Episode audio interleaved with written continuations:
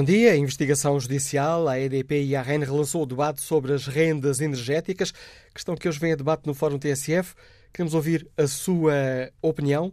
O Governo deve rever estes pagamentos que são suportados pelas famílias e pelas empresas? É aceitável que Portugal tenha a eletricidade mais cara da União Europeia? Queremos ouvir a sua opinião. Número de telefone do Fórum 808-202-173. 808-202-173. Para participar no debate online, pode escrever a sua opinião no Facebook da TSF e na página da TSF na internet. Para nos dar a sua opinião sobre esta questão, pode ainda responder ao inquérito que fazemos aos nossos ouvintes. Perguntamos se o Governo deve rever as rendas pagas anualmente à EDP 97% dos ouvintes que já responderam respondem sim. No fórum queremos ouvir a sua opinião. A investigação um, da um, AEDP e a AN, uh, e a AN relançou este debate com o Bloco de Esquerda e o Partido Comunista Português a exigirem o fim destes custos, um assunto que vai a debate no Parlamento já na próxima segunda-feira. A questão das rendas energéticas eh, é polémica. Foi relançada sexta-feira pelas investigações do Departamento Central de Investigação e Ação Penal, a EDP, a REN, a Redes Energéticas Nacionais, e a consultora Boston Consulting Group. Investigações que vieram lançar suspeitas de corrupção sobre a forma como estes custos, que todos pagamos, foram calculados e decididos politicamente. Na base desta investigação, do Departamento Central de Investigação e Ação Penal, foram constituídos arguídos o presidente da EDP, António Mexia, o presidente da EDP Renováveis, João Manso Preto, o administrador da REN, João Faria Conceição, e o diretor da REN, Pedro Furtado. Em causa estão, e é aquele palavrão de que temos ouvido falar muito nos últimos dias, os CMEC, os custos de manutenção do equilíbrio contratual, que foram criados para, hum, simplificando as coisas, para compensar a empresa pela liberalização do mercado energético. Estes CMEC começaram a ser pagos a partir de 2007, são suportados pelas famílias e pelas empresas na fatura da luz. Com a criação deste subsídio, a EDP recebe, em média, 250 milhões de euros por ano. Segundo a Autoridade da Concorrência, e fazendo aqui as contas aos últimos cinco anos, as receitas provenientes deste subsídio representam 14,9% a 34,2% dos rendimentos da EDP. E a questão que tem sido colocada é Estamos ou não a pagar à EDP mais do que devíamos? A Comissão Europeia chegou a investigar este assunto, concluiu que a criação destes custos de manutenção do equilíbrio contratual, os COMEC, não podem ser vistos como uma ajuda do Estado, mas a Troika tinha uma visão diferente, considerou que se trata de renda excessiva que prejudica a competitividade das empresas portuguesas. Na discussão do orçamento para este ano, o Partido Socialista e o Partido Social Democrata chumbaram a proposta para eliminar, para eliminar o pagamento deste subsídio à EDP. O CDS escolheu a abstenção. Só o Partido Comunista, Bloco de Esquerda e Verdes votaram a favor. No Fórum TSF, queremos ouvir a sua opinião. O Governo deve rever o pagamento destas rendas à EDP, pagamentos suportados pelas famílias e pelas empresas? É aceitável ou é compreensível que paguemos a eletricidade mais cara da União Europeia. E estes são dados eh, do Eurostat ou dados que podemos eh, consultar no portal Pordata, que mostram que pagamos a eletricidade mais cara da União Europeia, acima do que paga, por exemplo, a Alemanha. Queremos, no fórum, ouvir a sua opinião. Recordo o número de telefone 808 202 173, 808 202 173. Basta que se inscreva, depois somos nós que ligamos para si. Continua ainda a decorrer a conferência de imprensa de António Mexia, na sede da EDP, uma conferência onde o presidente da Elétrica recordou que a Comissão Europeia deu luz verde a este negócio, que agora está a ser questionado. António Mexia a insistir numa ideia, a EDP não foi beneficiada. Não houve, claramente, nenhum benefício para a EDP, nem em 2004, aliás, em negociações onde não era parte, nem em 2007, no contexto de processos que não foram da iniciativa da EDP, mas que decorreram de obrigações legais em que a EDP sempre cumpriu a lei e, como já vimos, nem todos. Argumentos de António Mexia na conferência de imprensa que ainda decorre neste momento na sede da EDP. Esta é uma questão uh, política que está aqui em debate no Fórum TSF. A questão jurídica sobre se há ou não corrupção, essa caberá aos uh, tribunais uh, e ao Ministério Público, para já nesta fase perceberem se há ou não corrupção. Aqui debatemos uma questão política o Estado, ou melhor, o Governo, deve ou não rever estas, esta renda energética que é paga à EDP? Faz sentido rever essas, essas, essas rendas, esses pagamentos? E é aceitável que Portugal tenha a eletricidade mais cara da União Europeia. É sobre isto que queremos ouvir a opinião dos nossos ouvintes e, sendo esta uma questão política, também a opinião dos principais partidos representados na Assembleia da República. Bom dia, Sr. Deputado Jorge Costa. Esta questão das rendas energéticas um, foi uma questão eleita pelo Bloco de Esquerda logo no início do ano como uma das prioridades um, para 2017. Uh, foi tema nas jornadas uh, parlamentares. Na página da TSF na internet, os, uh, os nossos ouvintes podem ler um artigo do opinião assinado por si, eh, com este título, nas rendas elétricas, viramos a página? Por que é que devemos virar a página, Sr. Deputado? Bom, porque uh, há muitos anos que este tema uh, se tornou um tabu político em Portugal, apesar de sermos um país recordista e temos todas as razões para reabrir este dossiê.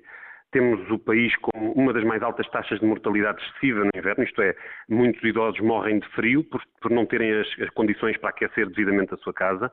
Uh, cerca de metade das pessoas pobres passam por essa situação de pobreza energética e, ao mesmo tempo, temos a fatura mais alta da Europa. E, portanto, se esta circunstância anormal não nos leva a questionar os esquemas de financiamento das grandes companhias elétricas, não sei o que levará. E a promiscuidade entre os partidos, entre a política e os negócios, entre os membros do governo, a rotatividade que existe entre governos e, e administrações da, da, da, das grandes companhias elétricas, é o que explica eh, termos tanta dificuldade em trazer a, a mudanças eh, neste setor. Se virmos a conferência de imprensa de hoje, ela está a ser feita por dois antigos ministros de governos do PSD, António Mexia no governo de Santana Lopes e Eduardo Catroga em vários governos ao longo do tempo, e foi ele próprio que negociou o memorando com a Troika eh, pela parte do PSD ainda recentemente. E, portanto, vemos que esta rotatividade entre eh, as responsabilidades políticas e a administração das grandes empresas é o que nos vai, é é o que nos pode ajudar a perceber que haja tanta falta de iniciativa política dos sucessivos governos para resolver este problema. Estas rendas da energia correspondem, no fundo, a custos que não são os da eletricidade consumida e que são subsídios diretos às empresas para garantir níveis de rentabilidade muito altos. Nestes, nestas centrais uh, elétricas, verificam-se níveis de rentabilidade de 14% ao ano. Isto está ao nível daquelas PPPs mais ruinosas de que nos habituámos a ouvir falar. É isso que é praticado também no setor elétrico para garantir que estas empresas que foram privatizadas são fontes de grandes uh, dividendos, de grandes lucros que recebem os seus acionistas privados ao longo de anos e anos. São 2,5 mil milhões ao longo da última década pagos, segundo as contas do regulador da ERSE, eh, eh, aos acionistas eh, da EDP a título de subsídio e a título de compensação ehm, por uma transição de um contrato inicial, o contrato de aquisição de energia, para os CMEC, e esta, esta transição, esta lei feita em 2004, foi polémica desde o início. E quando olhamos para o parecer que deu o regulador sobre essa matéria, quando olhamos para o que dizia o próprio memorando da Troika, que serviu para cortar salários, serviu para cortar direitos, serviu para cortar serviços públicos, mas nunca serviu, apesar de estar lá escrito, para cortar nas rendas da energia, apesar do PSD se vangloriar de uns tostões que foi, que foi reduzir nessas rendas ao longo dos anos. Eh, eh, essa redução nunca foi feita e, aliás, o próprio secretário de Estado, que no governo de Passos Coelho tentou reduzir estes subsídios, acabou por ser demitido sob a pressão de Eduardo Catroga e António Mexia. O que agora temos Uh, uh, e depois ainda da Troika, ainda no ano passado, a OCDE veio no seu relatório sobre Portugal dizer o governo português vai bem, já o novo governo, o governo de António Costa, vai bem ao não atribuir novos subsídios, ao não atribuir novas rendas na energia, mas devia ir rever as rendas antigas, devia ir rever os subsídios que estão a ser pagos em função de contratos antigos que devem ser revistos, devem ser renegociados, essas rendas devem ser cortadas. A OCDE diz isso, a Troika chegou a dizer isso, os, a, a, o regulador do setor avisou logo em 2004 que a lei estava feita de forma iníqua e que havia uma sobrecompensação. Todas as auditorias que foram feitas ao longo do tempo indicam que há uma sobrecompensação, que há uma acumulação de riqueza indevida por parte da EDP. E, isso, e nada foi feito, nada foi alterado nesses contratos ao longo desta década, é necessário reabrir esse debate. Reabrir fim, esse debate, o... peço desculpa, Sr. Deputado Jorge Costa, reabrir esse debate para pôr um ponto final parágrafo nestes, no pagamento deste subsídio ou para reduzir este subsídio? O, subsídio eh, eh, tem que ser, eh, vamos lá ver, há, há, há, custos de, há, custos que fazem parte da estrutura do funcionamento normal do sistema. E seja no, no caso de, das centrais térmicas e das centrais hídricas, seja também no caso das renováveis, das eólicas, é normal que se tenha mecanismos financeiros para ter política energética, para escolher, em vez de termos, gastarmos carvão, queremos ter mais solar, em vez de termos uh, centrais a gás, queremos favorecer uh, a eólica. Esses custos fazem parte do funcionamento normal de um sistema que tem uma política energética. O que não é normal é que os acionistas das companhias privadas sejam remunerados a 14% ao ano uh, a título de compensação contratual. Isso é que não é normal. Que as compensações resultem num negócio da China, aqui em termos literais, porque os acionistas até são chineses, um negócio da China que faz, um, que faz com que a fatura não pare de aumentar, com que se gere um déficit tarifário, ou seja, que tudo o que é pago pelos consumidores na fatura, mesmo assim, ainda não chega para pagar o que as, o que as companhias elétricas cobram e, portanto, fica gerada uma dívida que vai também encarecer ao longo do tempo a fatura por causa dos juros. Enfim, estamos num sistema insustentável porque estamos a pagar uma rentabilidade absolutamente excessiva. E se olharmos para os novos setores, era aí que eu ia agora, a questão das renováveis, verificamos que os velhos vícios que foram criados com estes contratos na, nos setores convencionais, portanto na hídrica e na, nas centrais térmicas, nas centrais eólicas vieram a repetir-se. E se, se, compararmos as rentabilidades que têm. Uh, os produtores de energia eólica em Portugal com as rentabilidades que têm nos outros países onde produzem, por exemplo em Espanha ou nos Estados Unidos, mas em particular comparemos com Espanha e verificamos que se, se, se, compararmos as rentabilidades em Portugal e em Espanha, existem 400 milhões de euros que os consumidores portugueses pagam todos os anos na sua fatura para subsidiar os produtores de energia eólica, quando acima dos valores que são pagos, por exemplo, aqui ao lado em Espanha. E o vento aqui é mais caro, não parece. Eh, o que acontece é que eh, as, eh, também nas energias renováveis se instalou um sistema de sobre-remuneração do setor elétrico. Fica esta, essa... situação de privilégio é completamente inaceitável e só a promiscuidade entre a política e os negócios, entre os governos e os cargos de administração, é que explica que ao longo de tantos anos esta situação se pudesse manter. Nós vamos, temos levantado esta questão ao longo do tempo, no grupo de trabalho sobre a energia e os custos energéticos das famílias com o Partido Socialista, o Bloco de Esquerda levantou esse problema. Apresentámos uma proposta, eh, várias propostas sobre este assunto ao longo do, dos últimos anos e no último Orçamento de Estado ainda, e, e temos a expectativa de que uh, o esclarecimento que agora se vai conseguir ter e, a, e as responsabilidades que o próprio Parlamento tem para averiguar não matéria criminal, não matéria de corrupção, mas sim a, a, forma como estes contratos prejudicam o interesse público e a forma como eles foram decididos naquele tempo, contra todas as recomendações e que ao longo dos anos se vieram repetindo todas as recomendações para que eles fossem revistos e reduzidas estas remunerações, nada disso aconteceu. É preciso que o Parlamento hoje assuma a responsabilidade de esclarecer esse processo e de uh, alterar esta política. Permita-me que insista porque não percebi uh, qual é a posição do uh, Bloco de Esquerda quanto a esta questão concreta. Estamos aqui a falar dos, dos COMEC, os custos de manutenção do equilíbrio contratual. Qual é a proposta do Bloco de Esquerda? Acabar por um ponto final nos COMEC ou recalcular estes custos de manutenção do equilíbrio contratual para reduzir um pouco a fatura? O contrato deve ser alterado e, portanto, devem ser cortadas estas rendas daqui para a frente. O que, aquilo que foi pago para trás tem que ser auditado para verificar se foi pago a mais, mesmo no respeito ao, ao que está estabelecido na lei e que já é muito exagerado.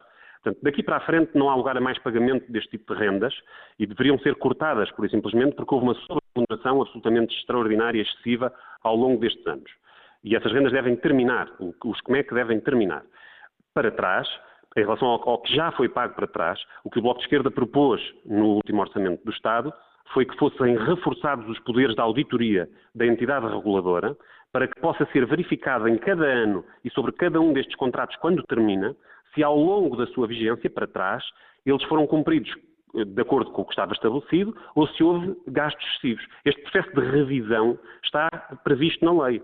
É preciso é que ele seja feito com muita vigilância, com muita atenção e em nome do interesse público por uma entidade independente e não por uma destas consultoras que também elas passam, passam a vida a circular entre os serviços que prestam aos governos e os serviços que prestam às entidades privadas e às grandes empresas. E, portanto, quem tem que fazer essa auditoria é alguém que tenha garantias de independência, neste caso o regulador, que tem que ter reforço de meios para fazer esse trabalho e tentar recuperar em relação àquilo que ficou para trás o máximo que seja possível a favor do, do sistema energético, a favor dos consumidores, a favor da baixa da fatura. E com que expectativa encara a posição do Partido Socialista? Na votação para este orçamento, o PS votou contra a extinção destes, eh, deste subsídio. Sim, eh, é necessário que isso se altere. Sem os votos do Partido Socialista não é possível alterar esta situação. O Bloco de Esquerda insistiu, voltará a insistir e esperamos que neste quadro e no Parlamento sejam tomadas todas as iniciativas para melhorar o conhecimento público, para melhorar o esclarecimento de uma, de uma, questão que, sendo complexa, tem uma enorme importância para o país. Porque não podemos ter um sistema energético que está capturado pelos interesses particulares dos grandes operadores privados de energia. E, portanto, nós pensamos que o PS está sempre a tempo de mudar de posição, sempre a tempo de mudar de política a respeito desta situação de privilégio que não pode continuar. Se a situação não ficar resolvida no debate de dia 12, o Bloco uh, baixa os braços ou admite tomar novas iniciativas parlamentares?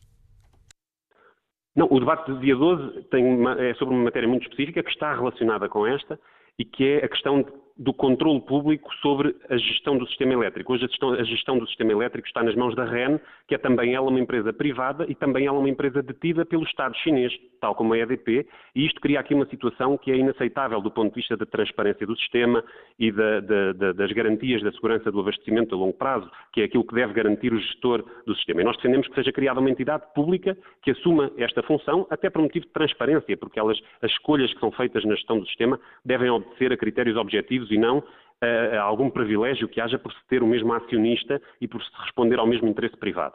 Eh, nessa ocasião, que é um debate de fundo sobre o sistema energético, certamente que esta questão do SCMEC voltará. Mas certamente também que ela voltará em ocasiões em que seja o único assunto, em que seja o assunto a esclarecer, e penso que, que, para além do debate do dia 12, em que esta questão vai estar no centro, haverá outras oportunidades na Assembleia da República para levantar esta questão consistentemente e para que todos possamos ter, todos os partidos, todos os deputados, a oportunidade de um pronunciamento responsável que, responde, que, que, possa dar uma resposta às pessoas que continuam a ter uma fatura energética perfeitamente inaceitável em termos europeus, a ter uma fatia das, da sua economia doméstica capturada pela energia, quando não deve ser assim, quando não tem que ser assim, e só é assim porque quem determina a política energética no país são os conselhos de administração das grandes empresas. Agradeço ao deputado do Bloco de Esquerda, Jorge Costa, ter explicado aos nossos ouvintes a posição do Bloco sobre a questão que hoje aqui debatemos no Fórum TSF. Queremos ouvir a opinião dos eh, nossos ouvintes. O Governo deve eh, rever estes eh, pagamentos, estes subsídios, estas rendas energéticas pagas à EDP e que são pagas, ou melhor, que são suportadas pelas famílias e pelas empresas? É aceitável que Portugal tenha a eletricidade mais cara da União Europeia? é o próprio uh, grupo de sondagens da o Instituto de Sondagens da União Europeia que uh, dá esse dado. Temos eletricidade mais cara da União Europeia. Queremos ouvir a sua opinião. Número de telefone do Fórum 808-202-173. 808-202-173.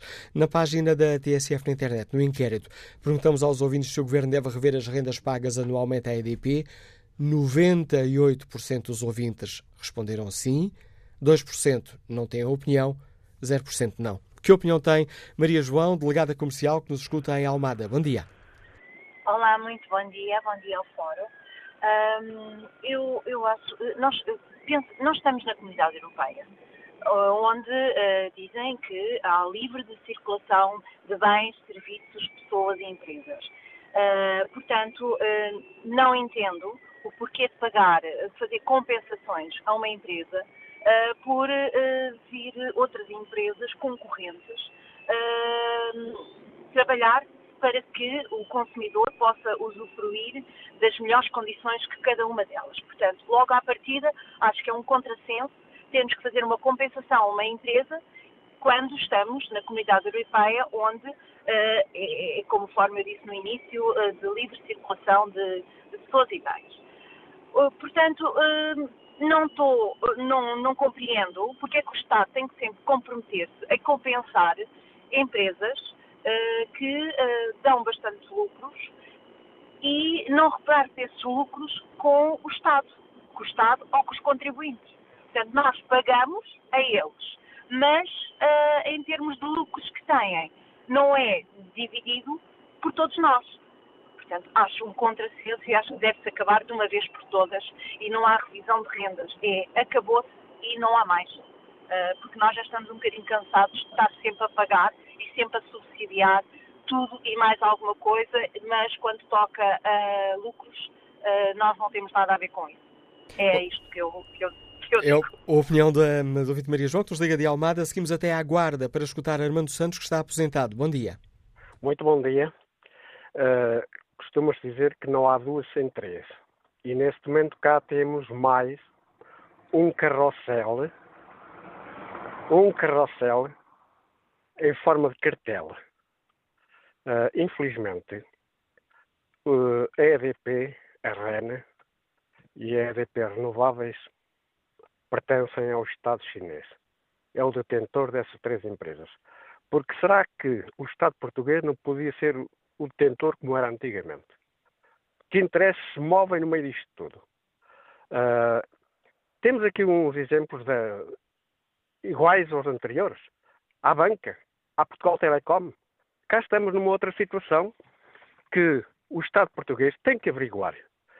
E digo mesmo, antes do Estado chinês ter adquirido estas três empresas, o Estado português tem que investigar os negócios que a EDP fez a quase em todas as partes do mundo, nomeadamente os do Brasil. Neste momento, acabamos por descobrir que não era tão verídico nem tão verdadeiro aquilo que nos era incutido diariamente, desde a comunicação social ao resto. E esperemos, de uma vez por todas, a EDP consiga fazer uma fatura que se apresente aos seus consumidores, uma fatura concreta, com seriedade, uma fatura que não deixe dúvida nenhum consumidor. É só muito bom dia e obrigado. A opinião de Armando Santos neste Fórum TSF, onde perguntamos aos uh, nossos ouvintes se o Governo deve rever as, uh, este subsídio, estes COMEX, os custos de manutenção do equilíbrio contratual pagos à EDP. Manuel Correia participa no debate online e escreve, uh, referindo-se ao que António Mexia disse há pouco, e já recordámos aqui no Fórum TSF, mas escreve Manuel Correia, o Sr. Mexia diz que não houve nenhum benefício para a EDP. Sendo assim, por que será que os donos dela dão tamanho ordenado, eu próprio e todos os outros que a administram? Parece uma anedota digna de figurar num bom livro do Anedotário Nacional, escreve Manuel Correia. Vamos agora ao encontro do deputado do Partido Comunista Português, eh, Bruno Dias. Sr. Deputado, bom dia, bem-vindo ao Fórum TSF. Gostava que nos explicasse qual é a posição do Partido Comunista Português sobre estes custos de manutenção do equilíbrio contratual.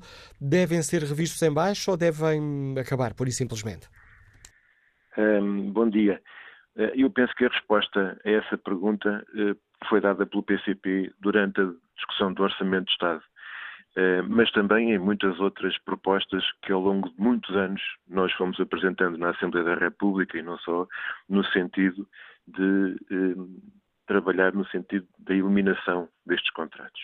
Uh, para responder de, diretamente à sua pergunta, eu queria chamar a atenção de que já foi aqui dito que a Assembleia da República podia ter decidido que se avançasse para um processo de eliminação, de extinção destes contratos milionários com estes grupos económicos, quer os contratos de manutenção de equilíbrio contratual, quer os contratos de aquisição de energia, e eh, julgo eu, se não me engano, que só não foi dito até agora quem foi que propôs e quem foi que, que, que, que, podia ter aprovado a proposta. Foi o PCP que propôs esta proposta de alteração ao orçamento que estabelecia exatamente esta regra, no sentido da eliminação destes contratos. Um, e só não foi dito que, uh, bom, uh, o PCP apresentou esta proposta, podia ter sido aprovada e nós estávamos a ter esta conversa se o CDS não se tivesse abstido e se o PS e o PSD não tivessem votado contra. Aliás, António Mexia deu muita justificação desta manhã, mas só não foi capaz de explicar porque é que são os consumidores a pagar aquelas rendas milionárias à EDP e porque é que temos a eletricidade mais cara da Europa. Fica é clara então essa resposta. O PCP defende uma, o fim imediato destes custos de manutenção do equilíbrio contratual. O PCP eh, já, eh, já propôs várias vezes na Assembleia da República, as propostas do PCP foram chumbadas pelo PSD, pelo PS e o CDS também não as apoiou, e a proposta do PCP no Orçamento de Estado, inclusivamente, tinha como objetivo definido a eliminação destes contratos até 2019. E, portanto, que se desencadeasse um processo de negociação uh, e, de, e, de, e, de, equilíbrio contratual relativamente à, à, ao ajustamento destes custos para que fosse uh, feito este trabalho e, porque eh, a questão de fundo que está colocada deste enquadramento e deste negócio dos contratos e rendas para a EDP eh, registra-se que é o próprio António Mexia que chama a atenção para uma coisa muito simples, é que todo este processo resulta não de uma habilidade ou de atos isolados de um administrador, mas sim das opções políticas de sucessivos governos. E, portanto, são de opções políticas que estavam indissociáveis desta privatização do setor, deste setor estratégico, entregar aos grupos económicos este setor fundamental para o país, com todo o negócio milionário que esteve associado. Portanto, são opções políticas que nós temos sempre que pôr em causa e são opções políticas que temos que alterar de uma vez por todas para que não, não, não tenhamos volta e meia esta, esta situação vergonhosa a, a colocar-se ao país. E o que é que o PCP eh, espera do Partido Socialista? Espera que mude posição? Olha, eh, Acima de tudo, é importante que os responsáveis políticos eh, façam um, um, uma, uma, aprendizagem daquilo que foi o, a situação em que este país se colocou uh, como resultado das opções políticas que foram seguidas ao longo das décadas, os, os, sucessivos governos, os sucessivos ministros, os sucessivos governantes, eh, eh, as maiorias que foram eh, empurrando para a frente e aprofundando cada vez mais este processo de, de, de entrega de, de, setores estratégicos da economia aos grupos económicos e às transnacionais, tem que haver um, tem que haver um, tem que haver conclusões daquilo que, que fizeram ao país, tem que haver consequências daquilo que fizeram ao país. E consequências políticas, no sentido de que haja uma inversão e uma ruptura efetiva com estas políticas de direita que foram seguidas ao longo dos anos.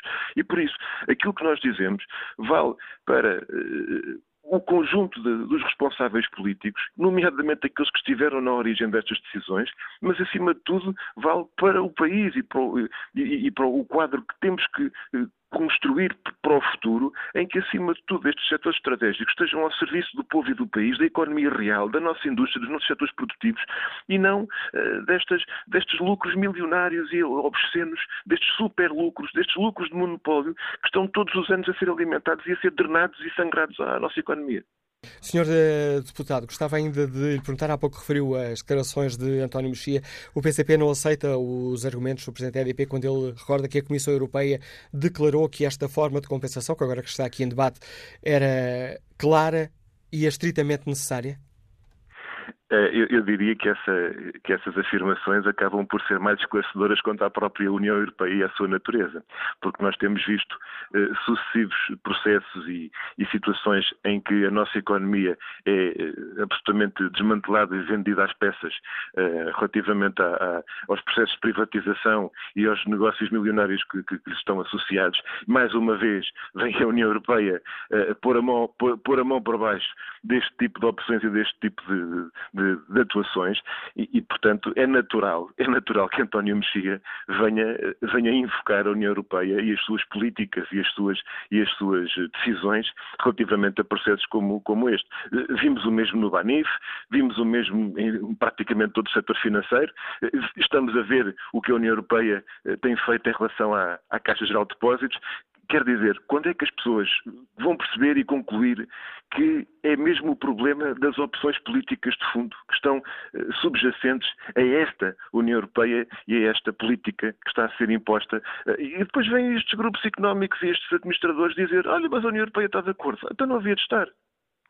Obrigado, Sr. Deputado eh, Bruno Dias, por uh, ter uh, explicado aqui no Fórum uh, TSF a posição do Partido Comunista Português sobre esta questão. PCP que volta a insistir na necessidade de se pôr um fim imediato ao pagamento deste subsídio à EDP, as famosas rendas energéticas, em causa aqui os custos de manutenção do equilíbrio contratual. Esta situação e a investigação lançada pelo Departamento Central de Investigação e Ação Penal, que lança suspeitas sobre a forma como estes custos foram calculados e decididos politicamente levou o presidente da EDP a dar uma conferência de imprensa, que continua ainda neste momento. Uma conferência de imprensa está a ser acompanhada pelo repórter Nuno Serra Fernandes. Nuno, que de essencial tem dito António Mexia? O presidente da EDP passou boa parte, eu diria mesmo a maior parte desta conferência de imprensa a afastar o cenário de que a EDP tenha tido algum benefício neste caso. António Mestia repetiu por diversas vezes essa ideia, referindo que a empresa apenas cumpriu a legislação. Não houve claramente nenhum benefício para a EDP, nem em 2004. Aliás, em negociações onde não era parte nem em 2007, no contexto de processos que não foram da iniciativa da EDP, mas que decorreram de obrigações legais em que a EDP sempre cumpriu a lei e, como já vimos, nem todos. António Mexia, nesta conferência de imprensa, para tranquilizar também os mercados, disse que a investigação judicial teve origem numa denúncia anónima. Explicou ainda que a EDP foi a única companhia a aderir a este regime que foi validado pela Comissão Europeia. O regime dos comex seria mais favorável que o dos cães? Se o objetivo era a neutralidade? Não. Mas tinha associado novos riscos. Mais riscos. E qual é a melhor prova disto? É que todos os outros operadores, com exceção da EDP, recusaram a adoção deste mecanismo que era obrigatório por lei. E a EDP foi a única entidade que respeitou a lei. Também o acionista maioritário, nessa altura, era o Estado, que tinha mais de 30%, ficaria provavelmente difícil não só não cumprir a lei, como ir contra a vontade do principal acionista. Mas cumpriu a lei de acordo com aquilo que foi fixado por Comissão Europeia. A questão dos benefícios amplamente vincada por António Mexia, que explicou que uh, quando a Companhia Elétrica aderiu a este regime há mais de 10 anos foi prejudicada. O Presidente da EDP, ladeado do Conselho de Administração, foi ainda questionado se o facto de ter sido constituído arguído ponderaria, se com o facto de ter sido constituído arguído ponderaria abandonar o cargo. Mexia foi perentório. Vamos já escutar este som. Se, eu, se alguém pondera admissão, não. António Mexia a abandonar a ideia, descartar a ideia de que abandona o cargo da EDP, com o facto desta investigação estar em, curto, em curso e de que o próprio presidente da EDP uh, eh, ter sido constituído arguído neste processo, ele e outro administrador da EDP, João Manceneto. O presidente da Elétrica diz que está de pedra e cal para defender os interesses da companhia, garantido que vai continuar a lutar pelo bom nome da EDP. Reportagem de Nuno Serra Santos, em direto da sede da EDP, onde ainda continua a conferência de imprensa de António Mexia, uh, dando aqui os dados essenciais daquilo que foi dito pelo presidente da EDP. Escutada na reportagem de Nuno Serra Santos, vamos ao encontro do advogado Paulo Esteves, que nos escuta em Valença. Bom dia. Qual é a sua opinião sobre a questão que hoje aqui debatemos? Muito bom dia, Dr. Manuel Acácio, bom dia ao Fórum. Bem, pegando até aqui na última, na última frase que foi eh, reproduzida do, do Dr. António Mexia, penso que realmente não faria grande sentido ele pedir demissão. Penso que ninguém pode ser acusado de zelar os interesses da empresa que representa e da qual é Presidente do Conselho de Administração e de tentar fazer bons negócios e de fazer bons negócios. Agora, o que me preocupa a mim, e creio que era quem devia dar explicações neste caso, era precisamente quem lesou o erário público e quem está a lesar os utilizadores, neste caso os portugueses. Porquê? Porque o Dr. António Mexia uh, defende um interesse privado Agora, os políticos que eventualmente podem ter sido coniventes nesta situação, porque a mim não me preocupa a EDP fazer bons negócios. Agora, preocupa-me efetivamente fazê-los à custa do erário público. São os políticos que devem dar essa explicação. E é que a questão, pegando nas palavras do, do Dr. António Mexia, eu penso que falando aqui, eh, claramente aquilo que está em causa fundamentalmente, desde logo, eram, eram as barragens, digamos assim as barragens foram construídas à custa do suor e do erário público português durante muitos anos. Eram um património nacional que, entretanto, passou para a EDP e, entretanto, passado, passado para a EDP em 95, aquilo que teria sido estabelecido com o Governo era que, eventualmente, caso a EDP as entregasse novamente ao Estado, a compensação já seria em 95 de 1,2 bilhões de euros. Ou seja, o Estado teria que pagar 1,2 bilhões de euros para recuperar aquilo que era seu e que tinha sido construído à custa da contribuição de suor dos portugueses. Eu penso que, neste caso, neste caso, quem deve dar explicações cabais são os políticos. Quem devia ter marcado esta conferência de imprensa hoje não era o Dr. António Mexia, eram as pessoas que, que, que estiveram presentes nestes negócios durante anos e anos e anos. Entretanto, ninguém pode alegar desconhecimento, nomeadamente os partidos do arco da, da governação, porque a Troika tinha alertado, toda a gente sabia que isto era um dos fatores de produção, um dos custos de produção que estava a afetar a competitividade da economia portuguesa, mas sistematicamente o que os governos faziam era tentar congelar os salários, porque era o único elemento do, do, do, da fase produtiva, por assim dizer, o único fator produtivo que podia, por assim dizer, contribuir para a competitividade. E esqueceram precisamente o setor energético. Com que interesse? E lanço aqui outra pergunta. É qual é o interesse de privatizar a qualquer preço quase, empresas altissimamente lucrativas, como foi o caso da EDP, como foi o caso da REN, como foi o caso do CTT Correios, como foi o caso da ANA Aeroportos de Portugal. Por que é que se privatizaram essas empresas se davam grandes lucros ao Estado, e neste caso aos portugueses? Por que é que não se privatiza a CT que dá enormes prejuízos? Qual é o critério das privatizações? Ou seja, passa-se para a mão dos privados e depois subsidia-se a sua atividade aquilo que é lucrativo, que foi construído à custa das gerações passadas e à custa dos portugueses, e aquilo que dá prejuízo não se pensa em privatizar.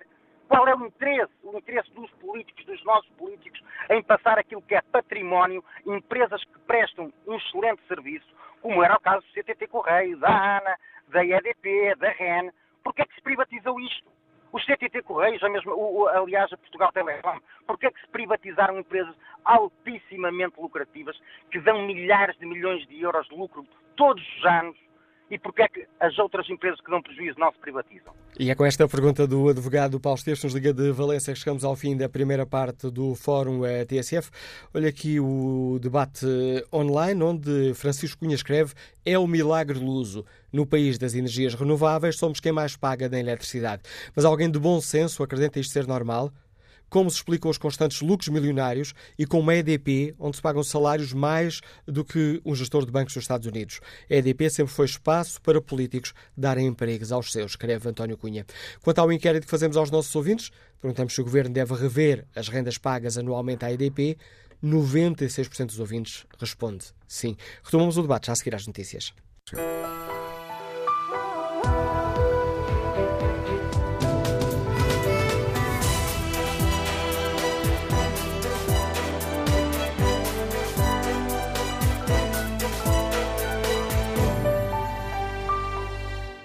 Retomamos o debate no Fórum TSF, onde perguntamos aos eh, nossos ouvintes se o Governo deve reverter os eh, pagamentos à EDP, as rendas energéticas que depois são suportadas pelas famílias e pelas empresas, e se consideram aceitável que Portugal tenha a eletricidade mais cara da União Europeia. Começo por espreitar aqui o debate online por espreitar o inquérito que fazemos aos nossos ouvintes. Perguntamos se o Governo deve rever as rendas pagas anualmente à EDP. 96% dos ouvintes que já responderam, responderam sim. Beatriz Encarnação deixa-nos uh, esta opinião, que começa com duas perguntas. Houve liberalização do mercado energético? De certeza? E depois acrescenta: quem já tenha contratado outra empresa que não é EDP já reparou com certeza que essa empresa apenas faz a faturação. Até a própria leitura do contador é feita pela EDP Distribuição. Como é que é possível assim haver verdadeira liberalização? E a energia até 20% mais barata, apregoada pelos concorrentes da EDP. Quem se dê ao trabalho de comparar preços, repara que esses 20% são sobre o preço dessas empresas, mas se comparados com a EDP, vê que, em alguns casos, até são mais caros ou com uma diferença de cêntimos. E depois, conclui Beatriz Encarnação, que liberalização é esta que não deu vantagens reais aos consumidores, mas em contrapartida fez com que todos paguemos as vantagens da EDP. Joaquim Fernando Ribeiro deixa-nos esta opinião. Temos a eletricidade mais cara da Europa e temos os gestores da EDP dos mais bem pagos da Europa e também os suspeitos de corrupção, para além dos chudos ordenados desses senhores. Mais, acrescenta João, a Joaquim Fernando Ribeiro, quando a EDP era pública, impingiram-nos que o Estado português não deveria ser proprietário de empresas em que houvesse concorrência para não desvirtuar o mercado. O Estado português não pode ser dono da EDP, mas sendo o Estado chinês, já não há problema. Vamos agora ao encontro do deputado do Partido Socialista, Luís Testes. Sr. Deputado, bom dia. Bem-vindo ao Fórum TSF. Que opinião tem o Partido Socialista sobre esta questão? O Estado deve manter ou deve rever estes pagamentos à EDP, estes custos de manutenção do equilíbrio contratual? Bem, uh, bom dia ao auditório do TSF. Eh, eu gostaria de começar uh, por esclarecer alguns pontos que me parecem essenciais. A EDP recebe hoje aquilo que se chama rendas para compensar, de facto, a liberalização do mercado. Mas não é a liberalização do mercado na distribuição. É, sobretudo, a liberalização do mercado na compra de eletricidade por parte do, do distribuidor nacional, daquela que é injetada na rede nacional. E foi nesse sentido que foram criadas estas rendas para compensar aquilo que até então era o único uh, o único operador que injetava eletricidade no mercado nacional. Aquilo que acontece é quando foram criadas estas rendas, as rendas foram criadas, sobretudo, para benefício de uma empresa pública. E hoje nós estamos perante uma realidade que, que, que, que envolve a privatização não só uh, da EDP enquanto principal player nacional no mercado da energia, mas também da REN. E estas privatizações eh, trouxeram consigo também para os operadores privados que as compraram todas, todas estas rendas. O Partido Socialista está uh, a promover um grande esforço, uh, não só para reverter, mas principalmente para negociar ou renegociar este tipo de rendimentos destas empresas, que aliás garantiram com elas mesmo alguns direitos. E, portanto, a reversão torna-se complexa e difícil, mas é um caminho que nós estamos disponíveis para estudar e, e trilhar. Contudo, a nossa essencial preocupação, o nosso essencial, o motivo essencial do nosso trabalho é garantir que a eletricidade possa chegar barata à casa dos portugueses e que o, partido, o, o país possa tirar partido de uma transformação do setor. Permita-me, Sr. Deputado, peço desculpa por estar a interromper, mas a ligação tem estado aqui com, com alguns cortes e eu gostava de que me confirmasse se, se percebi bem aquilo que me disse. O Partido Socialista está disposto a renegociar esta questão dos, dos COMEC, os custos de manutenção de equilíbrio contratual? Ouça, o Partido Socialista tem feito um esforço desde o início de, desta legislatura para que uh, este tipo de, este tipo de, de mecanismos possam ser, uh, de alguma forma, atenuados e isso constituir um benefício para as famílias e para as empresas que pagam hoje, de facto, uma eletricidade muito cara. Mas deixe-me eh, esclarecer também ao auditório da TSF que já foi nesta legislatura que nós eh, pudemos garantir, com a tarifa social, o benefício de mais de 800 mil famílias no país que viram a sua fatura de eletricidade reduzida. Também foi no último ano que nós, pela primeira vez, desde há muitos anos, percebemos que a tarifa da eletricidade não subiu como subia até então. E há outra coisa fundamental, é que hoje nós estamos a promover, sem contrapartidas para os investidores, uma verdadeira transformação na produção de eletricidade no país, que constitui aquilo que são os investimentos uh, na área da energia solar, uh, principalmente na parte sul do país. Ou seja, todas estas, uh, todas estas multiplicidades de intervenções no mercado de eletricidade garantidas com um esforço muito árduo por parte deste governo, podem garantir a breve trecho uma diminuição da fatura de eletricidade, quer para as famílias, quer para, os, eh, quer para as empresas. Percebi essa é questão, mas continuo, uh, percebi essa questão, mas continuo uh, a não perceber e pedi-lhe que nos explicasse essa questão, Sr. Deputado, uh, quando diz que temos feito esforços para que estes custos de manutenção do equilíbrio contratual sejam atenuados, na prática isso significa o quê ou irá representar o quê? Ouça, aquilo que, que eu lhe posso dizer é que existem determinados mecanismos contratualizados com uh, um ou operadores, mas principalmente com a EDP, que representam também garantias para esta, para esta empresa. E, portanto, qualquer ação unilateral uh, que o Estado pudesse vir a ter teria certamente eh, uma resposta por parte deste, deste operador.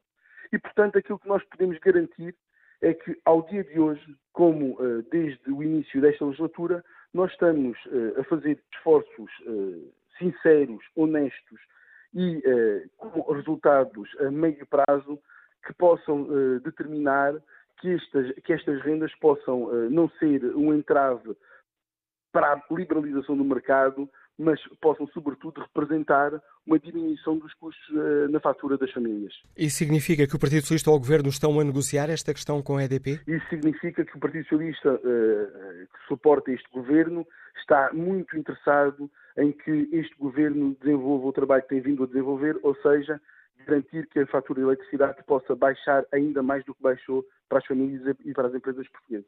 O Bloco de Esquerda e o Partido Comunista Português já anunciaram que querem, ver esta questão debatida no Parlamento. Já o disseram aqui no Fórum TSF, uh, querem pôr um ponto final neste, no pagamento destes custos de manutenção do equilíbrio uh, contratual.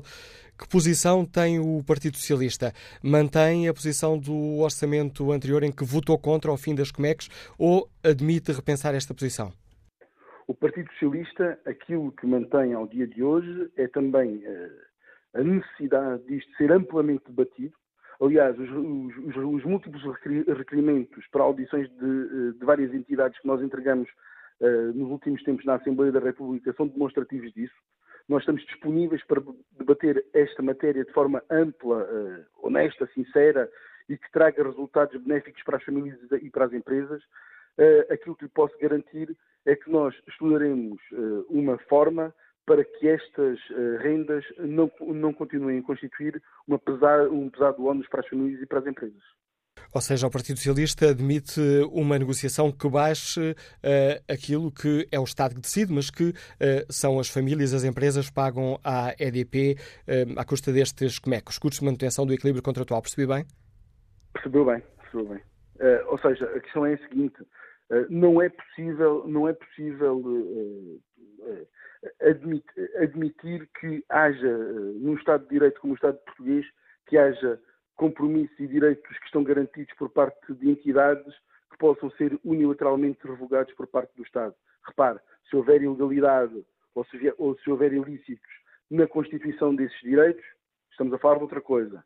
Agora, o Estado negociar de livre e espontânea vontade com empresas e ter permitido que esses, eh, que esses benefícios tivessem sido repassados para privados quando da privatização da EDP eh, é outra coisa completamente diferente.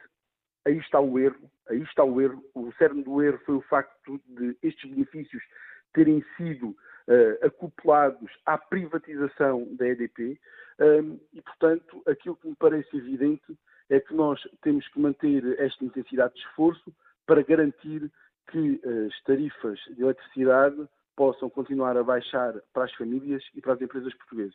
E essa redução no, nestas rendas energéticas, permita-me aqui a expressão que, é, que, são pagas à EDP, uh, poderia já fazer parte do próximo, uh, uh, no próximo Orçamento do Estado, de alguma forma? Ouça, ouça. O último Orçamento do Estado, quando foi apresentado na Assembleia da República, garantiu desde logo, à partida, uma descida na tarifa da, da, da eletricidade. E, portanto, este esforço que nós mantemos, esta intensidade de trabalho que nós mantemos, é para que o próximo possa voltar a garantir essa descida. Eh, eu eh, não me canso de dizer, o problema, eh, o problema que está aqui em causa, esta grande discussão, redunda por, principalmente, no meu entender, pelo facto de ter sido privatizada a EDP, grande operador nacional como foi, e sobretudo por ter sido privatizado, privatizada a REN, como uh, o distribuidor uh, de monopólio natural, como é.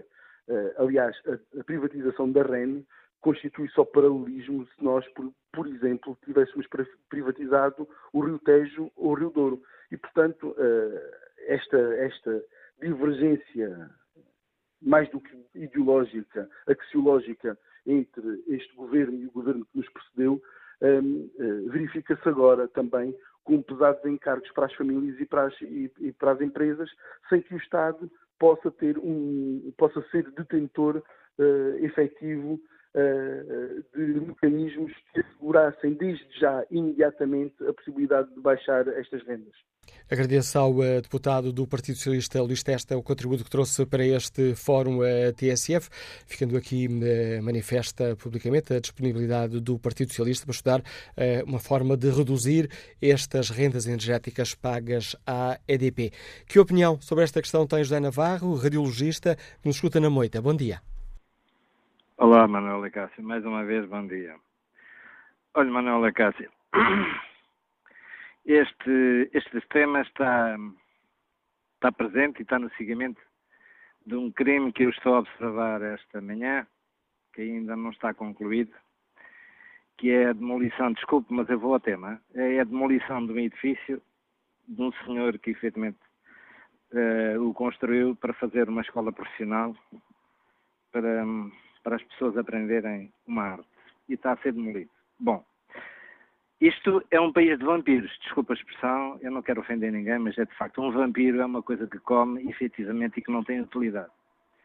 Hum, eu pergunto, o Estado efetivamente hum, é uma pessoa de bem? Muito sinceramente, eu tenho este caso que está a passar aqui hoje, devia ter a intervenção do Estado, porque isto não devia ser permitido demolir um edifício destes com uma estrutura destas e a finalidade que se pretendia.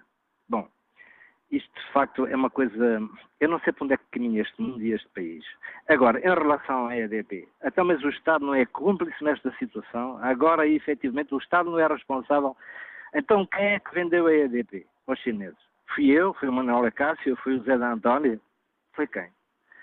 Andamos aqui a tirar a areia para cima do Zé Pevinho. O Zé Pevinho continua a ir atrás de, desta desta falácia toda. O Sr. Presidente da República, com muito respeito, eu tenho respeito por esta pessoa, mas ele que esteja mais atento à sociedade civil, àquilo que se passa efetivamente, eh, porque as pessoas necessitam de um bem-estar. E é nestas coisas que, que, se fazem, em que este senhor tem não sei quantos, o Presidente da EDP, tem uns milhares de euros por mês eh, de, de vencimento, enquanto outros andam ainda a mingo. Olha, ainda ontem estive com uma pessoa, desculpa o Manuel Cássio, mas isto eu tenho que dizer isto no fórum. Ainda Nós estamos a desviar-nos muito do tema. Está bem, mas pronto, olha, o Manuel Cássio é assim. Cria-se riqueza para uns e a miséria para outros. E, de facto, é uma injustiça que nós, em Portugal, estejamos a pagar, efetivamente, a energia mais cara eh, em relação ao resto da Europa e, e de facto, uh, se privilegiem os administradores, de, de determinados funcionários, etc, etc. Ou não, caso, eu sinto uma, uma revolta muito grande em relação a isto. E eu acho que só com uma revolução muito profunda, encaminhada pelo povo, é que isto poderia dar uma volta. Quando estes senhores tivessem medo do povo, redavam caminho. Eles estão sossegados, estão como o peixe na água. E um bom dia para si, Manuel. Obrigado, Obrigado pela sua participação neste debate, José, Narra... José Navarro. Vamos agora ao encontro do engenheiro Pedro Ramalho, que nos escuta em Oeiras. Bom dia. Uh, bom dia, Manuel Cássio. Não sei se me está a ouvir em ótimas condições, pelo menos por enquanto. Ok. Uh, bom, eu, eu, devo dizer que estou praticamente em desacordo com tudo o que foi dito hoje de manhã, porque uh, basicamente estamos a esquecer aqui de um pequeníssimo detalhe que é há uma diferença entre a empresa EDP e os acionistas da empresa EDP. E a realidade aqui é que o acionista da empresa EDP foi até ao início dos anos 2000 e depois, eh, finalmente, já nos 2011 ou 12, foi, eh, foi o Estado. Quem, quem, era o dono da EDP era o Estado. E estes contratos de que hoje se fala e que o, que o António Mexia falou na, na, na conferência de imprensa são contratos que foram assinados ou que foram, que foram criados em 95, portanto, antes da privatização, de acordo, e aliás foi até referido, uh, com o interesse não da empresa, mas com o interesse do então acionista, o Estado, todos nós, e nessa altura nós decidimos fazer esses contratos porquê? Decidimos fazer esses contratos porque queríamos vender, a, a, a privatizar a EDP para quê? Para receber dinheiro, para receber nessa altura, eh, na primeira fase da privatização e depois nas subsequentes, o Estado português recebeu, todos nós, recebemos muito dinheiro pela EDP. Recebemos, algo, uh, na prática, uns 20 ou 30 anos de lucros futuros à cabeça. Na última fase, é 2,7 mil milhões de euros. Sim, e, mas isso foi a última fase, mas houve, isso nessa altura já só havia 30% salvo erro, peço desculpa, não, não tive a verificar a história, mas nessa altura recebeu-se 2,7 mil milhões por 30%, se nós formos a ver os lucros da EDP, que são à volta de 300 milhões, o que estamos a dizer é que nós, os, os cidadãos portugueses, o Estado, recebeu 10 anos de lucros uh, da EDP para receber 3 mil milhões ou 2,7 mil milhões. E, portanto, recebemos o dinheiro uh, antes desse lucro existir. E houve alguém, neste caso, nesta, nestas últimas tranches e depois da, da, da, evolução, o Estado chinês pagou isso para, uh, ou uma empresa pública chinesa pagou isso para ter EDP. E, portanto, fomos nós, ou melhor, foram os nossos políticos que, na altura, acharam bem fazer o seguinte negócio. Ó, oh, meus amigos, vamos lá assegurar que a EDP não vai ter grande concorrência e vamos garantir uh, a estabilidade dos rendimentos futuros destes investimentos. Estamos a falar de barragens, estamos a falar de investimentos que duram 50 anos, 100 anos, e, portanto, vamos lá garantir que não há aqui o risco disto não gerar dinheiro, porque senão quem quiser vir comprar a EDP, obviamente que não é tolo e não vai pagar, não vai pagar os lucros futuros que nós achamos que uh, existem. E, portanto, para, para, maximizarmos o que recebemos em 2000, 2003, 2007 e depois 2012, vamos lá criar aqui uns, uns contratos que asseguram que isto fica garantido para a frente. E quem é que vai pagar? Opa, o normal. Quem vai pagar são os nossos filhos e os nossos netos, que eles vão ter que pagar depois a eletricidade mais cara para nós, os políticos que estamos cá agora, recebermos o dinheiro agora, que supostamente deveria ter reduzido a dívida do Estado, deveria ter uh, equilibrado as finanças públicas e o que nós sabemos muito bem é que aconteceu exatamente o contrário. Porquê? Porque esse dinheirinho dá muito jeito para pagar votos nas eleições. E nós esquecemos, não falámos disto em hoje, desde manhã e nos últimos três dias desde que soltou este caso, ninguém falou que esses contratos foram feitos pelos políticos na altura para maximizar o benefício que o Estado teve quando, quando privatizou a EDP e, e, isso foi feito à custa uh, uh, consciente de que iriam ser os consumidores de eletricidade que no futuro iriam pagar essa diferença por forma a assegurar o encaixe grande nas privatizações da EDP. Epá, pronto, agora podemos andar aqui no, no folclore e, e, e, a dizer que, que foi contra o Estado. Não, foi, é contra os contribuintes agora, é, é, contra os consumidores de eletricidade agora, mas contra os consumidores de eletricidade da altura, ou melhor, contra os consumidores da altura de, em que foram privatizados, não foi, porque nessa altura os cidadãos receberam, os cidadãos não, o Estado, eh, mas nos, o Estado é dos cidadãos, receberam pela, pela privatização. E esse dinheiro veio para o Estado, que foi utilizado provavelmente a fazer muitas rotundas bonitas, muitas autoestradas irrelevantes e muitos, muitos túneis e, e a pagar um, um, enfim, uh, uh, umas, um, umas, liberalidades e a, e, a, e a, pagar mestrados em Paris e coisas do género. Mas isso, isso é um outro tema. O que eu acho alguma piada, eh, deixe-me dizer que felizmente hoje ao contrário do que acontecia há 10 anos e há 20 anos, quando isto tudo começou, já temos alguma, alguma concorrência. Temos pouca concorrência porque a eletricidade, apesar de tudo, é razoavelmente cara de transportar. Mas a verdade é que hoje eu, pelo menos, já não sou cliente da EDP.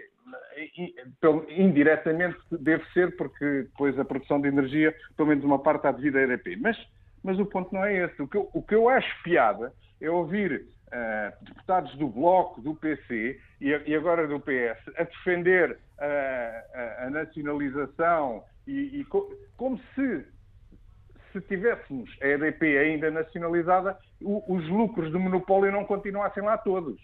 E obrigado, Pedro Ramalho, pelo seu contributo para este debate em torno desta polémica dos custos de manutenção do equilíbrio contratual, as famosas rendas energéticas eh, pagas, neste caso, à EDP. Vamos saber que opinião tem o empresário Afonso Pereira, que nos liga de Vila Nova de Famalicão. Bom dia. Bom dia. Sobre Cássio, é assim, eh, relativamente eh, a quem explora a EDP, eu deixo os políticos. A minha preocupação é outra. É preciso saber que desde que nós nos preocupamos com, com o ambiente, eh, muitas das empresas em Portugal, e mesmo em particular, começaram a fazer opção da energia em detrimento de outros produtos que podiam utilizar. Ora, logo, nós pretendemos utilizar a energia elétrica. Bem, o que eu vejo é que a energia elétrica cada vez está mais cara. Está mais cara e depois temos aqui outro caso que é preciso pensar. É preciso saber porque é que as empresas, muitas delas, não se vêm instalar em Portugal. Porque uma das primeiras questões que eles vêm analisar é o custo da energia elétrica. E é preciso saber que a maior parte das empresas hoje trabalham muito com energia elétrica. Essa questão é preciso que os políticos analisem bem para que o país possa crescer, que não façam, façam força de bloqueio.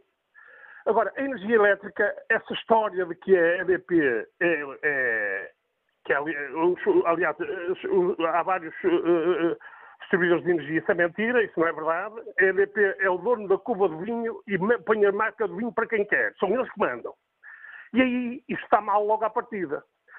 Depois há outra questão que é a liberalização da distribuição. Nós estamos vinculados à REN, que são eles que têm o monopólio da distribuição. Logo por aí também não podemos avançar muito. Ou seja, o que eu vejo aqui, há que pensar muito bem e vou dar aqui um, um conselho aos políticos todos, que em vez de eles andarem preocupados com a, privatização da banca, etc., devem se preocupar com a privatização da EDP. Porque a EDP é o sangue para as empresas funcionarem. Sem esse sangue, as empresas não conseguem. E elas funcionam mal porque o sangue que lhes chega é muito caro. Por isso eu deixo isto, eles fiquem a pensar. Bom dia. O apelo que deixa Afonso Pereira, empresário em Vila Nova de Famalicão. Aqui, volto aqui a espreitar o inquérito que fazemos aos nossos ouvintes na página da TSF na internet. Perguntamos se o Governo deve rever as rendas pagas anualmente à EDP 94% dos ouvintes eh, que já responderam a este inquérito escolhem sim. Vamos agora ao encontro do deputado eh, social-democrata Luís Leite Ramos. Sr. Deputado, bom dia, bem-vindo ao Fórum uh, TSF. Ontem, na habitual newsletter do PSD, um, o PSD veio recordar que foi o governo de Passos Coelho que cortou rendas e fez reformas ambiciosas e diz logo no início deste texto o único governo que fez cortes nas rendas excessivas de energia foi o governo de Pedro Passos Coelho rendas criadas pelos governos socialistas do engenheiro Sócrates e onde participaram quase metade dos membros do atual governo. Os cortes foram suficientes? Pergunta-se. Claro que hum, foram insuficientes Claro que sim, porque ainda penalizam fortemente o rendimento das famílias e a competitividade das empresas. Ora, neste artigo é o seu deputado que é citado com esta, com esta declaração. Pergunto-lhe, portanto, partindo daqui, se para o PSD faz sentido neste momento reduzir ou uh, pôr um ponto final no pagamento destes, como é que custo de manutenção do equilíbrio contratual. Muito bom dia, Manuel Cássio, bom dia ao Fórum. Eh, naturalmente que o PSD eh, está preocupado com eh, o custo da energia para as famílias e para as empresas. Eu acho que é um dado e um, facto consensual no país de que estes custos penalizam uns, umas e, e, outros. Eh, o que foi feito pelo governo anterior, o Manuel Cássio já referiu, eh, foi um esforço muito grande, cortes da ordem dos 4 mil milhões de euros, um esforço muito grande de renegociar uma série de contratos que foram celebrados, grande parte deles pelo governo anterior do, do engenheiro Sócrates, é verdade. E o que nós ouvimos atualmente da parte do atual governo, do atual secretário de Estado, é um discurso e uma, e uma, e uma, e uma conversa muito interessante sobre a necessidade de levar mais longe esses cortes. Ora, nós não vemos, é por parte do Governo, nenhuma ação. Eh, e nós entendemos que é eh, necessário, que é possível, que o país precisa que se prossiga este esforço reformista em matéria de uh, uh, uh, cortes das rendas excessivas, no sentido de, num primeiro momento, de equilibrar, no fundo, o déficit tarifário. Foi aquilo que o governo anterior procurou fazer e conseguiu, reduzindo de maneira substancial a dívida tarifária, garantindo que os, as famílias e as empresas não continuarem a ser penalizadas. E, naturalmente, é indispensável que este esforço continue nos próximos meses. Mas nós precisamos, sobretudo, de ação, muito mais do que declarações de intenções ou uh, objetivos para uh, médio e longo prazo. Nós esperamos que este governo passe à ação, até porque, uh, como dizia e como eu referi ontem, grande parte destas, destas rendas foram criadas no governo do engenheiro Sócrates. Há uma boa parte dos atuais ministros e secretários de Estado que fizeram parte desse governo e, portanto, ninguém melhor do que eles são capazes de perceber como é que é possível reduzir estas rendas e de garantir ao país o maior equilíbrio neste domínio. Então, permitem-me que insista para precisarmos melhor a posição do PSD. O Partido Social Democrata defende uma redução ou uma eliminação pura e simples destes, destas rendas energéticas. Caso concreto, os COMEX, os custos de manutenção do equilíbrio contratual. Nós uh, temos que partir do princípio que o Estado, quando celebra, uh, ou o Governo, em nome do Estado, celebra contratos com uh, um conjunto de empresas e parceiros, é uma pessoa de bem. E estes contratos são fundamentais, ou a forma como nós abordamos este problema é fundamental para a confiança dos investidores e a confiança de um conjunto de agentes económicos. Se o Estado decidir unilateralmente de um momento para o outro, deixar de pagar estas rendas, eh, naturalmente que o Estado até pode ter argumentos para o fazer. Quais são as consequências? Em primeiro lugar, eh, o Estado eh, está a abrir processos litigiosos com um conjunto de empresas com quem o Estado celebrou e com quem o Governo, em nome desse Estado, assinou esses contratos. E, em segundo lugar, os sinais que estamos a dar para a economia. O país precisa de investimento externo, o país precisa de confiança por parte dos investidores e um Estado que, de um momento para o outro, decide romper contratos que fez com esses investidores e com esses parceiros e agentes económicos, naturalmente que está a penalizar o próprio país a, a, a curto e médio prazo. E, portanto, nós não defendemos que haja por parte do Governo e por parte do Estado nenhuma decisão unilateral relativamente a contratos que foram celebrados e que são, criaram legítimas expectativas por parte dos investidores e dos parceiros. Seria um erro o Estado tomar a decisão de um momento para o outro romper estes contratos.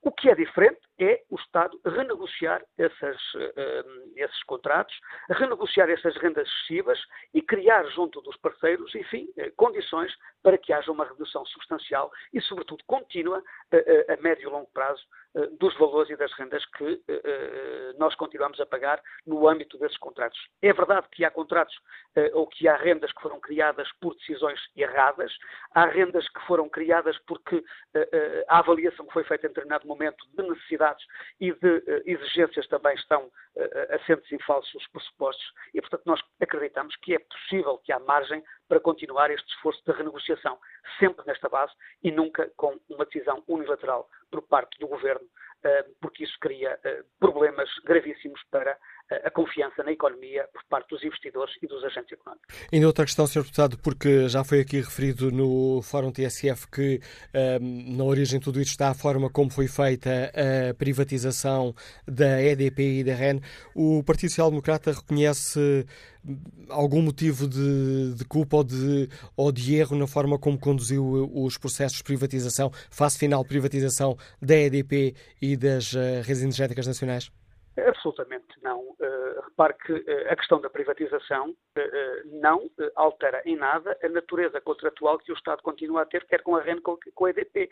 Digo de outra forma, o que está em causa é a forma como estes contratos foram negociados. O setor elétrico tem dois agentes principais, neste caso a EDP e a REN, um que gera uma rede que é, por natureza, uma rede monopolista e outro que faz, ou tem grande parte da distribuição eh, e da produção eh, também de energia em Portugal.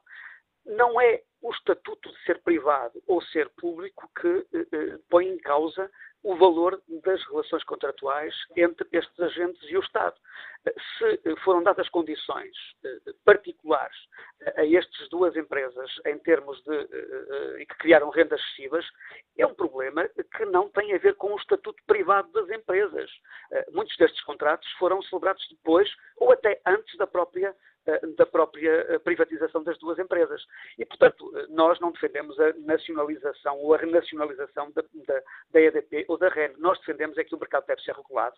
A ERS, que é a entidade que regula este tipo de relações, tem tido um papel muito importante. Agora mesmo estamos a ouvir o presidente da REN no Parlamento sobre os planos de investimento. E relembro que, por exemplo, relativamente a esta matéria, a entidade reguladora por várias vezes eh, eh, eh, chumbou os projetos de investimento da REN, sinal de que a regulação funciona e sinal de que não é pelo facto da, da REN ser privada de que as relações e o funcionamento do mercado são postas em causa. Portanto, é uma falsa questão. O estatuto da REN e da EDP é importante é que as condições em que os contratos foram celebrados são fiscalizados e são renegociados seja em benefício do eh, consumidor e das empresas e que eh, o mercado seja regulado e que a regulação funcione como em qualquer país de uma economia eh, de mercado e que funciona em perfeitas condições.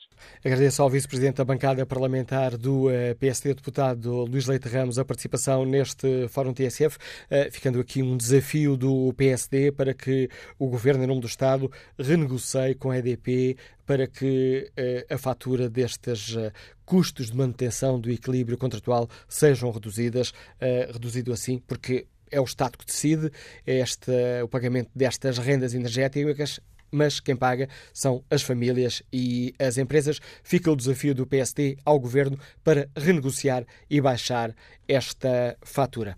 Que opinião tem o empresário Nuno Souza que nos escuta no Porto? Bom dia. Olá, bom dia, Manuela Cássio. olha, eu queria lhe agradecer a oportunidade que me dá mais uma vez de falar no seu programa, que de facto eh, eu não gosto de falar muitas vezes, mas. Deixe-me só eh, fazer uma correção. O nosso programa. Certo, agradecido. É mesmo, o nosso programa. É, eu eu digo-lhe que são tão pertinentes os temas que você aqui põe à consideração que eu não resisti hoje pedir-lhe para voltar a falar. É que eu queria dividir a minha intervenção em duas partes. A primeira, dizer-lhe um caso pessoal. Eu comprei um apartamento há sete anos e seis anos seguidos nesse apartamento, com mais eh, duas pessoas a viver em casa do que vivem hoje, porque tinha lá a minha mãe, infelizmente faleceu, e tinha lá uma senhora que tratava dela. Era mais duas pessoas a viver em casa do que o que vivem hoje. E então a EDP mandou lá um senhor trocar-me o contador há um ano a esta parte. E o que é que aconteceu? Eu, durante esses seis anos, nunca paguei mais de 70 euros por mês, nunca paguei mais de 70 euros por mês, não houve alteração nenhuma de equipamentos, a única alteração foi menos duas pessoas a lá viver. E o que é que aconteceu? Eu daí para cá, desde que me mudaram o contador, eu nunca paguei menos de 140 euros por mês.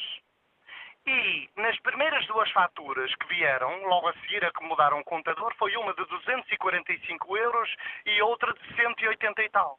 O que eu quero dizer com isto é, esta vigarice que eu considero a EDP neste momento uma empresa que não é séria, não tem atitudes sérias em relação ao consumidor, vive numa impunidade que lhe é dada por estes políticos vagabundos, e desculpe-me a linguagem, porque isto é uma revolta medonha, porque nós na sociedade temos que nos cingir à lei e quando infringimos a lei somos castigados severamente e estas empresas que têm a benesse dos catrógas que venderam a EDP por meio dos atestões aos chineses e que agora oferece lá 45 mil euros por mês para pagar esse, esse grande negócio, e quem diz este, diz dezenas de políticos.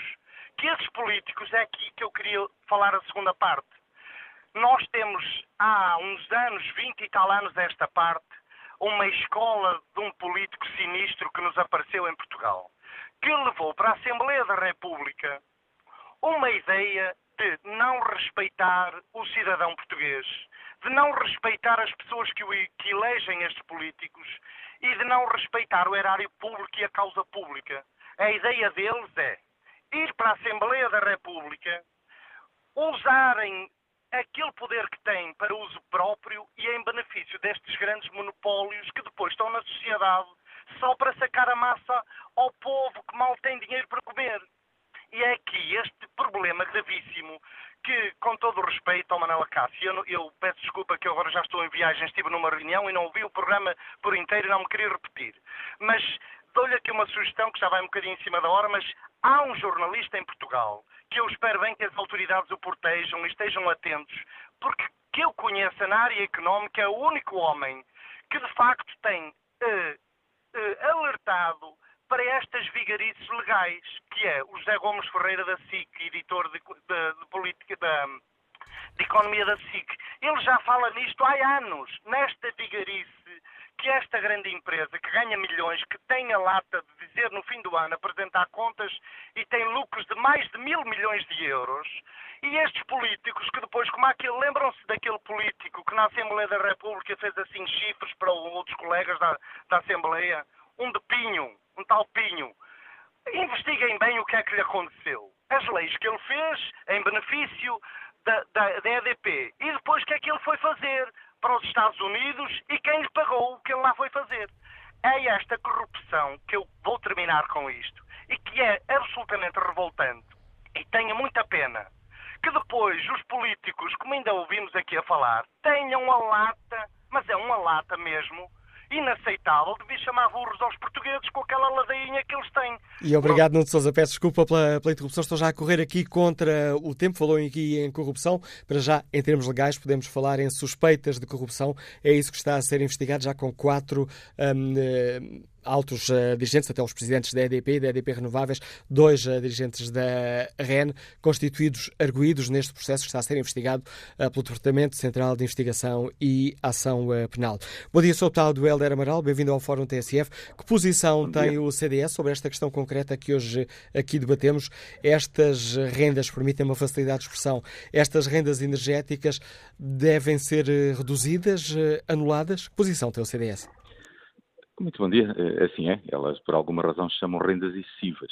Eh, nós sempre as consideramos excessivas, sempre consideramos desequilibrado a remuneração, eh, quer do setor eletroprodutor, quer mesmo no, gás. E o que é que queremos dizer com isso? Se é verdade que nós apoiamos eh, a alteração, ou pelo menos o benefício que é o país deixar de ser tão dependente das energias fósseis, quer em termos ambientais, quer em termos de recursos. Nós temos o melhor recurso, nomeadamente no solar e no eólico, temos os melhores recursos da Europa, e, portanto, faz sentido que, o país faça um esforço financeiro e que todos os contribuintes e todos os portugueses sejam chamados nesse esforço.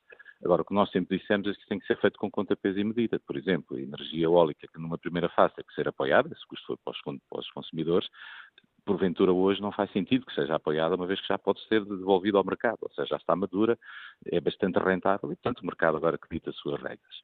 Mas essa é uma é outra que... questão. Quanto a esta questão aqui dos custos, os COMEX, os famosos COMEX, palavrão que nos fomos habituando os, a ouvir nos últimos tempos. Os COMEX, os custos de manutenção daquilo contratual, vêm um pouco nessa linha de apoiar as empresas para a introdução de energias renováveis. Portugal é mesmo o único país que já teve quatro dias apenas e só a funcionar com energias renováveis, ou seja, há este benefício. O que nós sempre dissemos é que isso, apesar desse benefício ser evidente, nós não temos que pagar tanto. E, e, e, por isso mesmo é que quando, quando estivemos no governo, o, o único governo que conseguiu reduzir e depois até uma sobretaxa no setor eletroprodutor e conseguiu reduzir essas taxas foi o governo anterior. Ora, os COMECs, os CAIs, as garantias de potência também têm agora um fim, ou seja, são renegociadas agora. Queremos ver se este governo, que é no fundo o Partido Socialista o pai de, de muitas destas rendas excessivas, quer seja nos COMEX, quer seja nas garantias de potência, que as exponenciaram, quer seja até no déficit tarifário, é bom lembrar que é exatamente o mesmo ministro Pinho, que é o pai do déficit tarifário, eh, que nos levava a aumentos de eletricidade a 15% a 20%, e, portanto, nós temos vários problemas no, no, no nosso sistema elétrico, no, na produção e na distribuição e no consumo, que é preciso olhar com muita atenção também acho que deve ser feito com algum bom senso e com alguma ponderação. Agora, o CDS considera que as rendas são de facto excessivas. É preciso ponderar, é preciso reavaliar, é preciso reduzir ao máximo que elas, que elas têm que ser reduzidas. Estamos a falar de empresas hoje privadas, e, portanto, que têm, obviamente, obrigações de serviço público, mas isso não pode configurar um subsídio, um apoio, seja ele de forma mais clara ou menos clara, a, a empresas que têm que se jogar segundo as regras do mercado.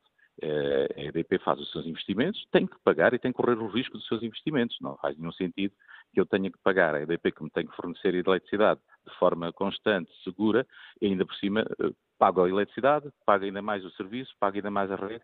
No fundo, qual é o risco do negócio que a EDP ou a REN assumem nesta matéria? E, portanto, eh, hoje mesmo no Parlamento está a discutir os planos de investimentos da REN, já discutimos os planos de investimentos da EDP, precisamente para que o Parlamento e o país, através do Parlamento, possa saber exatamente o que é que o contribuinte tem que contribuir, qual é a sua parte que tem que contribuir para, para, para a eficiência energética, para a introdução de renováveis e para termos uma energia sustentável, e qual é a parte que deve caber às empresas. E essa é uma zona muito cinzenta. Nós sempre dissemos, no limite, alguns destes contratos, à luz da legislação europeia, eram ilegais. E, portanto, nós percebendo a necessidade de apoiar numa fase inicial as energias renováveis, já não percebemos, nem conseguimos aceitar que, essas mesmas, eh, que esses mesmos apoios se mantenham até se reforcem sem nenhuma explicação aparente, configurando às vezes quase ajudas de Estado às empresas do setor eletroprodutor. E, portanto, estas dúvidas, que, como dizem bem, são suspeitas, precisam de ser avaliadas, mas eu, eu, eu repito, se há um governo eh, que pela primeira vez não aumentou nenhum destes COMEX, garantias de potência, ou, ou, outra, ou outra, outra, outra renda qualquer, foi o governo anterior que fez uma redução e uma sobretaxa ao setor eletroprodutor. Estou à espera de ver se este governo, eh, que é tão reformista e reverte tanta coisa, também nesta matéria, uma vez até que os contratos terminam agora, portanto não é preciso não é preciso sequer uma outra atitude, é apenas e só rever os contratos e reduzir as taxas e a renda do setor elétrico que o faça. E do parte do CDS terá seguramente o apoio para essa matéria. Obrigado, Sr. Deputado Helder Amaral, por participar neste debate. Você teve que sair de uma comissão parlamentar para explicar aos nossos ouvintes qual é a posição do CDS. Agradeço-lhe também por isso. Quase, quase a terminar este debate. Passo a palavra a Joaquim Madureira, eletricista, liga-nos do Mar de Canaveses. Bom dia. Olá, bom dia, Manuela Cássio. Bom dia ao Fórum. Obrigado por, por, por, me deixar participar. Uh, Manuel Cássio, eu estou estupefacto com esta questão uh, das rendas, uh, de que não tinham um conhecimento aprofundado. Uh, isto, é, isto é um absurdo. Como é que é possível estarmos a pagar esta, estas rendas a uma empresa que tem milhões e milhões de euros de lucro todos os anos? Que, que depois divide pelos, pelos seus acionistas? que paga ordenados uh, loucos, pornográficos, aos seus gestores. E nós, consumidores, a, a, pagarmos a eletricidade mais cara de todos os países de, da União Europeia. Isto é inadmissível. Uh, uh, estou um pouco nervoso a ouvir esta, esta situação. A privatização da EDP e REN feita pelo governo de direita de Passos Coelho foi um dos maiores crimes de lesa pátria que o governo de direita cometeu. Uh, bom dia, Manuel Cássio, e muito obrigado. Agradeço a sua participação, que é a opinião de Joaquim Madureiro, colega do Marco Canaves. Chegamos ao fim deste Fórum TSF. Olha aqui rapidamente o debate online. Milton Fernandes escreve: Estas empresas, EDP, Galp, Telecomunicações, Brisa, etc., são um cancro para a nossa sociedade. No meu caso, não me livro de despender, na melhor das hipóteses, cerca de um décimo do meu salário para pagar a fatura de eletricidade. As leis são feitas à medida para que continuem a terem lucros garantidos e estes gestores de topo continuem a obter prémios anuais chorosos. É uma vergonha o que sucede sem que ninguém tenha mão nisto, escreve Milton Fernandes. Quanto ao inquérito que está na página da TSF na internet, perguntamos aos nossos ouvintes se o governo deve rever as rendas pagas eh, anualmente à EDP. Ora, a opinião dos nossos ouvintes é muito clara: 94% defendem que sim.